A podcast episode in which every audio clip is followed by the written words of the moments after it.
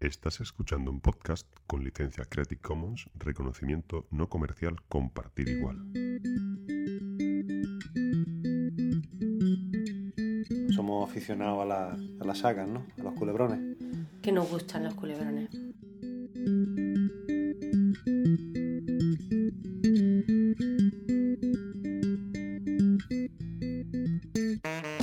Bueno, pues seguimos con, nuestra, con nuestro tormento particular, Mm, con nuestra saga, con nuestra gran, este- esta gran historia que, que ocupa todas nuestras semanas. mm. Vamos, vamos a dejar, estoy planteándome dejarla seriamente, ya olvidada.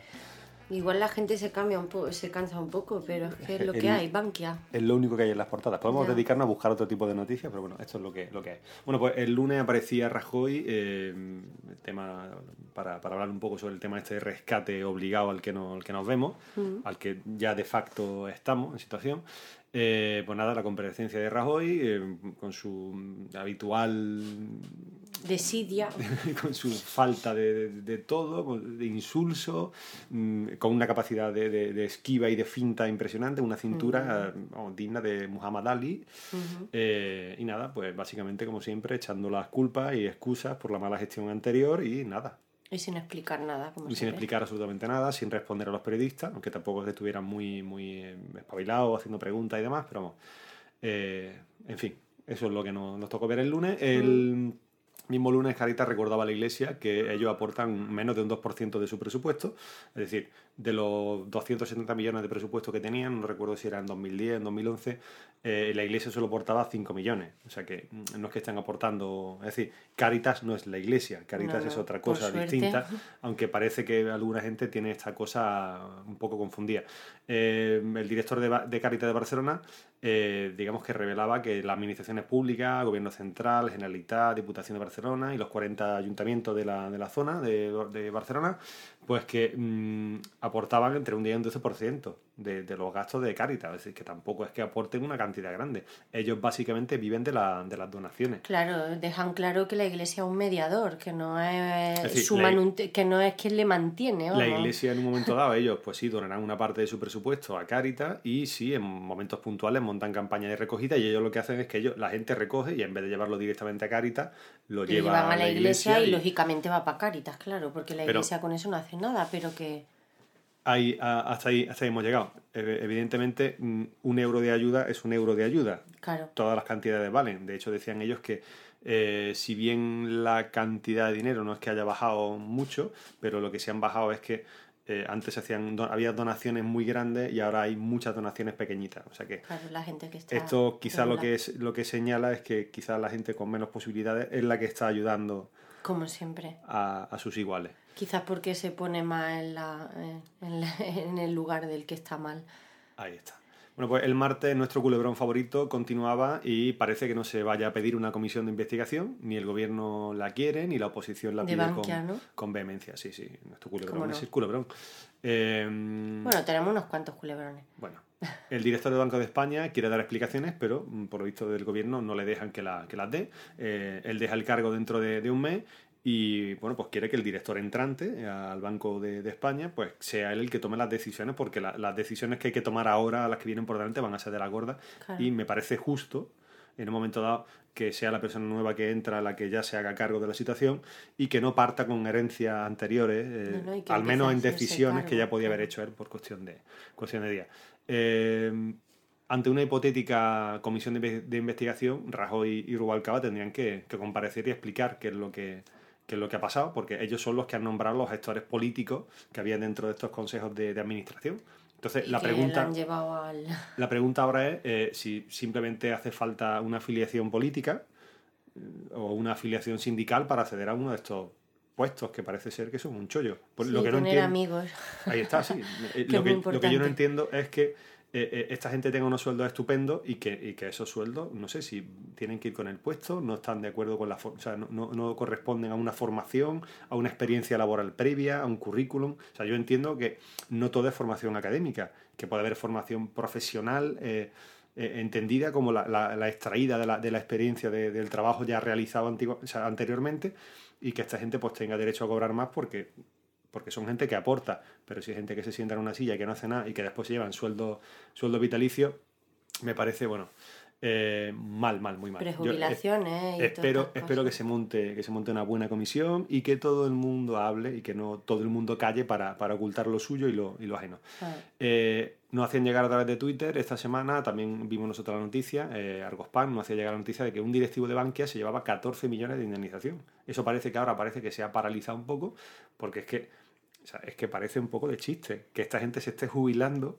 con estas indemnizaciones Eso es en en una situación se de supone, rescate. ¿no? Me da igual que sea sí. jubilación, o sea, lo que sea. No, me refiero, en otros trabajos, por ejemplo en el nuestro, están negando prejubilaciones y a esta gente lo están prejubilando con unas millonadas Y con esta tremendas. millonada.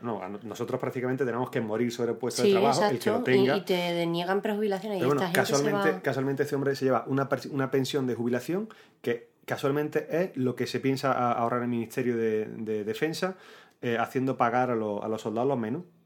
Es decir, esta noticia La que mitad, ¿no? Del Sí, menú. prácticamente, es decir, esta noticia que nos hacía llegar eh, Miss Misery a través de Twitter, de que los soldados de España pagarán la mitad del menú, y bueno, pues con esta medida la, de contención de gastos eh, se hará pagar a, los- a los militares 2,80 euros con 80 diarios en concepto de, comida. de comida, y, y el ejército de tierra eh, dice que esta mm, política mm, de contención de gastos, pues que se estima que con ella ahorrarán 15 millones de euros. Es decir, nos ahorramos, le quitamos la comida a los Para soldados dárselo al de Bankia. para que, para, que se la, para que se la lleve de pensión un tío de Bankia. O sea, Pobre esto, soldado. esto es muy fuerte. Bienvenido a la cultura del tupper con la Ahí crisis. está. O sea, Mm. no, pero o sea, vamos, a, vamos a hacer el hazme reír. O sea, tú ahora te vas a la guerra y, Con un y te vas con el tupper de tortilla que te echa tu madre. Si te vas Madre de misión mía. por ahí, te vas tú con tu bocata. Claro, como antiguamente, las ahí fiambreras está. estas de expedición. De, No, pero me parece, o sea, bueno, al, al margen de, de la broma y del chiste, Sí, me parece, me parece mm, muy triste que donde haya que, que ahorrar, casualmente sea, Sea la partida comida, de la comida. O sea, tú imagínate que estás en un destino, el que sea, estás en un trabajo normal de 8 horas, no lo entiendo. Uno en su casa, o se toma su café, o, o se lleva su bocadillo, hace lo que le da la gana. Pero si están Pero ahí si en el están campo 24 perdidos, horas ahí, o una semana o el tiempo que sea, Echados en medio del desierto, los pobres ahí. donde sea que estén. Qué Eh, lástima. en fin, hay muchas partidas seguramente en las que, en las que ahorrar. El miércoles, bueno, pues el tema de sanidad, eh, movilizaciones de que mm, por, la, por las medidas, por los ajustes, recortes de, de- del SAM, bueno, pues sindicatos eh, hablaban de, de huelgas de celo, tanto sindicatos médicos como de enfermeros, y pues se propone eso, que no se vaya más allá del deber y de la obligación, que se cumplan estrictamente los protocolos y, y ya está. Llevaban, llevan toda la semana manifestándose con pito y... Sí, sí. Y el otro día leía que había, en Cádiz habían atropellado a 11, A 11 protestantes, 11 los pobres los están matando y todo. O sea, pero se forman estas situaciones de tensión. O sea, eh, creo que somos un colectivo razonable, entre comillas. Eh, tenemos que protestar, venga, nos juntamos 20 minutos a las 10 de la mañana con unos pitos, unas pancartas, silbamos en Sí, la un puerta del hospital y nos metemos dentro porque, porque tenemos que ir a trabajar, porque no hemos dejado a los pacientes sin atender, porque tenemos derecho a, tenemos derecho a manifestarnos, Pero con la Pero- obligación de pero- no abandonar a... pero no podemos hacerlo otro porque mm, profesionalmente y personalmente no, no somos capaces de ello. Y esta gente eh, ahora va la, la, la consejera o la delegada, la responsable, responsable de, sanidad en, en- del SAS en Córdoba pide un esfuerzo solidario a los sanitarios por los recortes. O sea, esfuerzo solidario el año pasado, con lo que nos recortaron, ese 5, 5 6%, 7% que se recortó, ya te suponía a nosotros, por ejemplo, un, un- una, 250, una- una merma 300. de 250, 300 euros Ahora ya vamos en la casi por nómina. 500, que son 5.000 euros menos lo que cobramos al año. O sea, es decir, en dos años hemos perdido 500 euros al mes, Hemos perdido eso, sí. aproximadamente. 400, 300, es decir, en global casi entre 5 y 6 mil euros al año. Nada, tenemos ¿Qué más esfuerzo solidario? uno o sea, ya que nos vayamos a la puerta y nos cortemos las venas allí No sé, que la o mujer sea, vea por ejemplo, que... eh, eh, tú, por ejemplo, pues imagínate que hay situaciones que se dan, como que tú tengas que echar tu turno de mañana, de 8 a 3, a las 3 de la tarde tu compañero no se presenta Y te tienes que y tú te tienes que, quedar allí hasta que venga alguien. Y eso no Si te lo pagan. Tardan 7 horas o 10 horas, no, no, bueno, te lo pagarán al final, te lo acabarán pagando, pero el tema está en que yo no puedo abandonar el puesto de, se- del puesto de trabajo. Si mis hijos me los ponen en la calle porque están en la No, guardería, perdona, no te lo pagarán. Si tú, Sí tu lo- compañero llega tarde y tú estás media hora esperándolo, esa media hora se pierde en el limbo. Bueno, esa media decir. hora o esa hora, Y una bueno. media, media hora todos los días, ¿cuánto, ¿cuántas horas supone? Muchas. Bien, eh, el tema es que ellos te obligan a, esta- a estas cosas y, y- te piden aún un esfuerzo solidario esfuerzo más. más, sí. Es decir, el esfuerzo solidario es que si tú en tu trabajo ahí tiene que haber cuatro personas o tres personas y estáis dos, ya estáis haciendo un esfuerzo porque estáis trabajando o estáis sobrecargando y estáis haciendo todo lo que tenéis que hacer. O sea, que se, os, que se, que se nos pida más me parece, me parece mal. En los comentarios de esta noticia, bueno, pues la gente aprovecha para darle cera. Si hay que recortar, seguramente no es del sueldo de los profesionales, sino del sueldo de los políticos, por ejemplo, se puede recortar mucho dentro de pues, toda esta duplicidad de administraciones que hay. Y sobre todo porque esta gente, cuando estos políticos cuando se retiran, mm, se llevan unos sueldos estupendos y parece que nosotros somos el Nescafé, Claro. pagando el sueldo sueldos vitalicios vitalicio. durante 25 años mm, por haber estado cuatro años en un, en un cargo político. Eh, otra gente, por ejemplo, en otros comentarios, médicos que hablan de eso, de que después de 12 años de, de formación, trabajo durante 3 años, eh, cada se trabaja cada vez más, cada vez hay más responsabilidades, cada vez hay más consultas que pasar, eh, hay más guardias, eh, hay veces que pues, se pasan 48 horas y tú ves, o sea, se, se le nota en la cara a quien lleva Mm. 48 horas trabajando sin, sin parar y, y que te adeuden después de todo esto, que te adeuden seis meses de, por ejemplo, de trasplantes. eh, ¿Con qué cara? O sea, ¿qué, qué más esfuerzo? O sea, llevo seis meses sin cobrar una- unas sí. extras que estoy haciendo y que, y que son las que vosotros ponéis en vuestra boca para decir somos solidarios, hacemos un montón de trasplantes, estamos en vanguardia, no pero no lo pagan. pagamos. En fin, esto es lo que hay. Eh, para terminar la semana triste, pues nada, el presidente del Banco Central Europeo, Mario Draghi, mm, había dicho este jueves que la, digamos que la crisis de Bankia eh, se había gestionado de la menor, o sea, de, de la peor manera, Manera posible. posible, es decir, seguro. o sea, eh, el, el hecho de subestimar inicialmente el problema y mantener siempre a la baja, eh, digamos que el no ser honestos con las cantidades que se necesitan y hasta dónde llega la podredumbre en este, en este asunto, pues, pues esto es todo, supone todo un error. Es decir, igual Claro. que se ha pasado en otros países como Bélgica con, con el tema de Dexia, pues ha pasado, aquí está pasando exactamente igual. Un día después, el ministro responsable del ramo decía que no. Ante la- le preguntaban por las declaraciones de Draghi y este hombre, pues nada, echaba balones fuera y dice que sí, sí, pero el Banco Central Europeo nos va a ayudar. Nos va a ayudar, pero ¿cuánto nos va a costar? Nos va a costar, nos va a salir muy caro. Lo más caro posible nos va a salir. En fin, termino con mi semana triste. Bueno, por ahí, por ahí volvemos a comentar un, nuestro amigo Durán y Lleida que se está quejando de que en algunos sitios de España estamos, están siempre de fiesta. No digo estamos porque así como ha hecho alguna vez alguna declaración haciendo referencia a los andaluces, esta vez no la ha especificado, ha hablado un poco en general y ha dicho que, que, que, claro, que él entiende cuando los alemanes denuncian que en Europa no se hacen las cosas bien y que si a él le permitiesen dirigir la política económica del Estado, pues diría que en determinados sitios de España no se toman las cosas en serio y estamos siempre de fiesta mayor. Y que tiene que acabarse, claro, mm, lógico. Unas declaraciones que hizo en Cataluña Radio y que, y que vamos, que aunque dice que aunque él no comparte la política europea de Merkel, entiende este enfado por parte de Alemania diciendo que estamos, vamos, que lo estamos haciendo fatal. Y algunos comentarios aludidos a esta noticia le recuerdan que, claro, que como él ha vivido siempre de turismo en hoteles de lujo, pues que es lógico que no entienda que los demás tengan derecho a fiesta. eh, y es más, dicen típico del burgués, tiene que haber currelas sin derechos para que haya burgueses sin principio.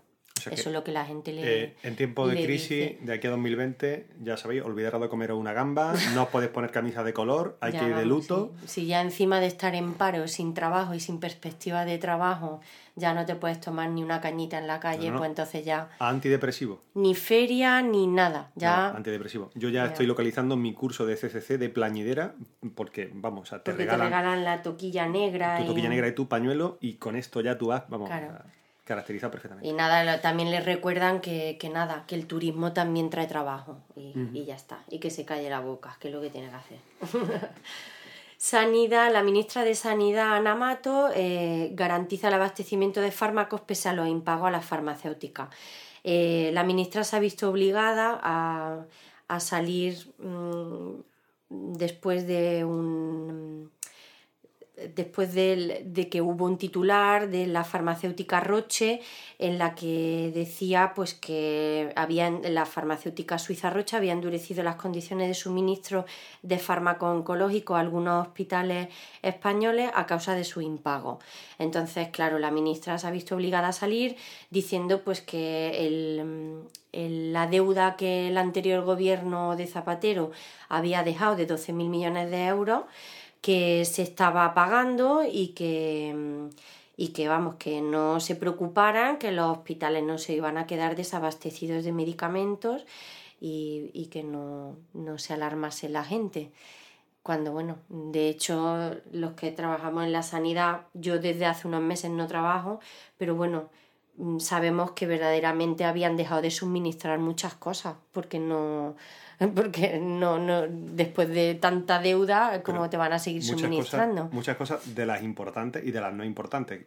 que al final en este trabajo todas son importantes, pero desde cosas muy caras a cosas muy baratas, había días en los que no había. Claro, exacto. En los que no había. Así que nada, ha dicho que los próximos días se va a recibir esos pagos y que no nos preocupemos, ya veremos.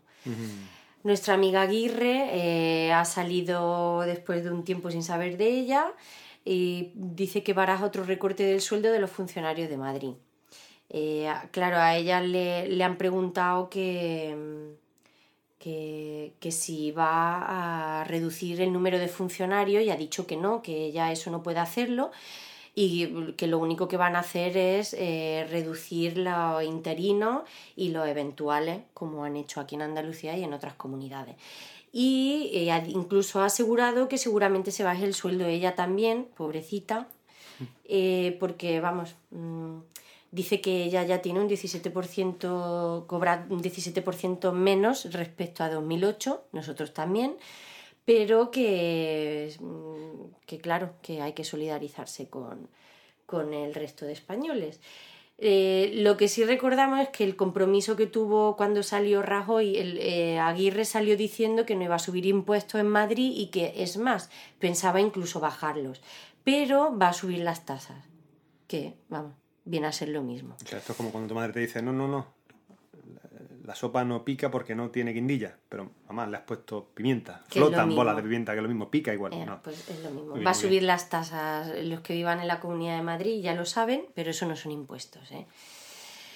Eh, el humorista Santi Rodríguez cierra su cuenta en Twitter por amenazas de muerte, pues al parecer han sido originadas por su condición religiosa, porque el hombre es del Opus Dei, pero vamos, eso no tiene excusa tampoco. Al margen de amenazas de muerte son amenazas de, muerte, exacto. Eh, me parece muy grave. Y además ah, viene en referencia también a que hay otros famosos que también han estado amenazados de muerte por Twitter y que también han denunciado y se han visto forzados a cerrar sus cuentas. Eh, se está dando caza a esta gente, aunque en el mm, anonimato de un nick se está encontrando y que incluso la gente que retuite este tipo de amenazas pues también está penado. O sea que mucho cuidadito con los la gente mensajes. Que, la gente que piensa que queda impune de cualquier cosa no, hoy en día... que pretende ampararse en el, en el anonimato, no, eso está para hackers de mucho nivel. Exacto. Y no siempre lo consiguen, en fin. Sí, sí, no, de hecho se les está dando caza y rápidamente. Una universidad en Estados Unidos vende píldoras del día después en una máquina expendedora. Em, esta universidad es la Universidad de Shippensburg en Pensilvania y, eh, y, nada, como en teoría la gente que está en la universidad es de 17 años para arriba, pues nada, legal, es legal y, tiene su máquina expendedora, además de con píldora del día después, pues con preservativos, con test de embarazo, con... Perfecto. Lo que yo no entiendo es porque si esto lo llevan haciendo desde 2009, ¿por qué es noticia ahora? lo llevan haciendo desde 2009, eh, lo que pasa es que, bueno, ha, ha saltado esta noticia ahora. A mí me Vamos, yo de hecho no lo sabía, aunque estuvieran vendiendo desde 2009, yo no tenía ni idea de que había máquinas. A que adivino de qué periódico la ha sacado. Pues no. Dejémoslo, dejémoslo. Em, entonces también han, han, salido pues diciendo pues, que, por ejemplo, eh, en España esto no se podría hacer porque la píldora siempre tiene que ser suministrada por un, por un, vamos, por alguien un enfermero o un agente sanitario, un representante de un médico, un enfermero. Y en Francia pues venían diciendo que en los institutos eh, lo estaban haciendo en las enfermerías, que las estaban dando. Muy bien. Porque no era ilegal y ya está. Multados con 165.000 euros, una pa- un matrimonio chino por tener un segundo hijo.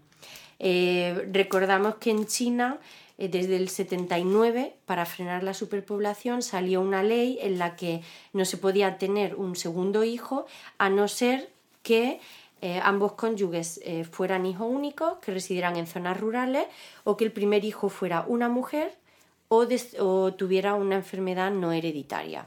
Entonces este matrimonio, pues su primer hijo no entraba dentro de estos requisitos como para tener un segundo y pues les han multado.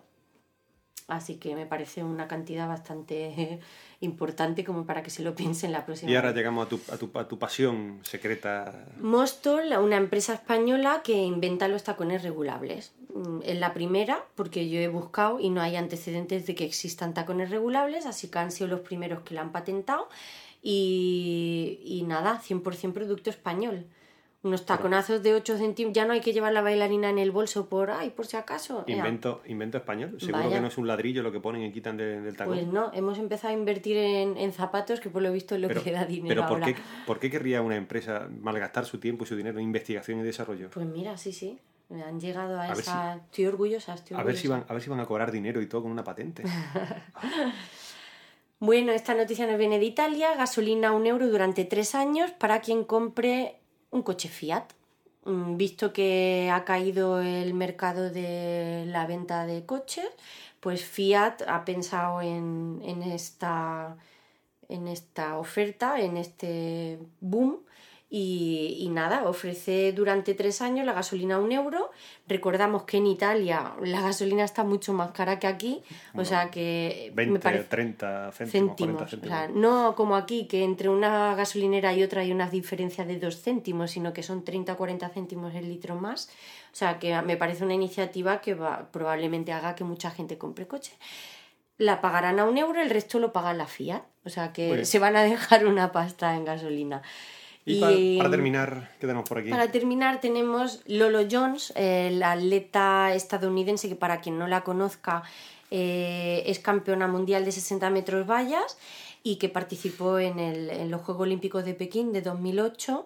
Eh, esperaba ser medalla de oro en los 100 metros valla, pero la muchacha Cogió una liebre. tuvo mala pata, digamos, y en ese, vamos, tuvo ahí un percance con una valla y quedó séptima. Pero vamos, era promesa para el oro porque es ¿Y por muy qué es buena. noticia esta atleta? Y es noticia porque mm, orgullosa ella misma llega a 29 años virgen. Y para los Juegos Olímpicos de Londres cumple los 30 años. Eh, las declaraciones, bueno, lo confesó en su cuenta de Twitter y después lo corroboró en una entrevista que hizo en la, en la cadena HBO y dijo pues que era virgen, que había sido la decisión más dura de su vida, más incluso que entrenar para unos Juegos Olímpicos y todo, porque claro, con todas las ofertas que ha tenido la muchacha para perder la virginidad, le ha costado ahí mantenerse en sus 13, pero dice que se quiere reservar para su marido, que aún no está casada. Y nada, que la muchacha esperemos que gane el oro y que lo celebre con un buen, Con buena- un buen alegrón. Bueno, pues eh, si queréis comprobar eh, que, vamos, que, la que, la, que la La biografía, noticia, la biografía de está Wikipedia, copiada de la es literalmente Ahí está. copiada por el periódico digital. Veo que eh, tendrán poco tiempo para las Ahí está. noticias y Si van a la Wikipedia directamente. El, el copy-paste funciona. Sí, yo miro la Wikipedia y es todo igual. ¿Nos vamos? Nos vamos. Hasta la semana que viene.